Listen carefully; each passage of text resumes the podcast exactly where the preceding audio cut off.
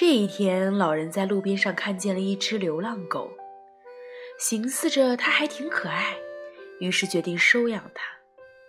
回家以后，老人在院子里给它洗了一个舒服的泡沫澡，还给它系上了项圈儿。晚上，他们两个一起睡了一个安稳觉。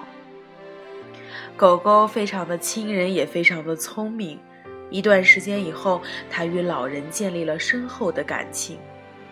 马上就要过圣诞节了，老人装饰完圣诞树后，还给狗狗换上了圣诞专属的项圈。这一天，老人上街遛狗，发现一则寻狗启事，心里一凉。原来它并不是流浪狗。当晚，老人睡在了床上，经过了一番道德绑架之后，还是选择了打电话给狗主人。第二天，狗狗主人一行来到了老人家，向老人表达了谢意，并且准备接他回家。老人看见他一家人团聚的画面，心里既是欣慰又是复杂。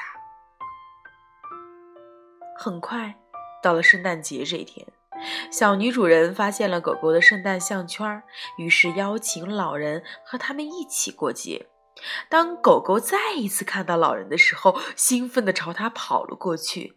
他们一起过了一个热闹的圣诞节，餐桌上充满了欢声笑语，也留下了他们和狗狗的集体合影。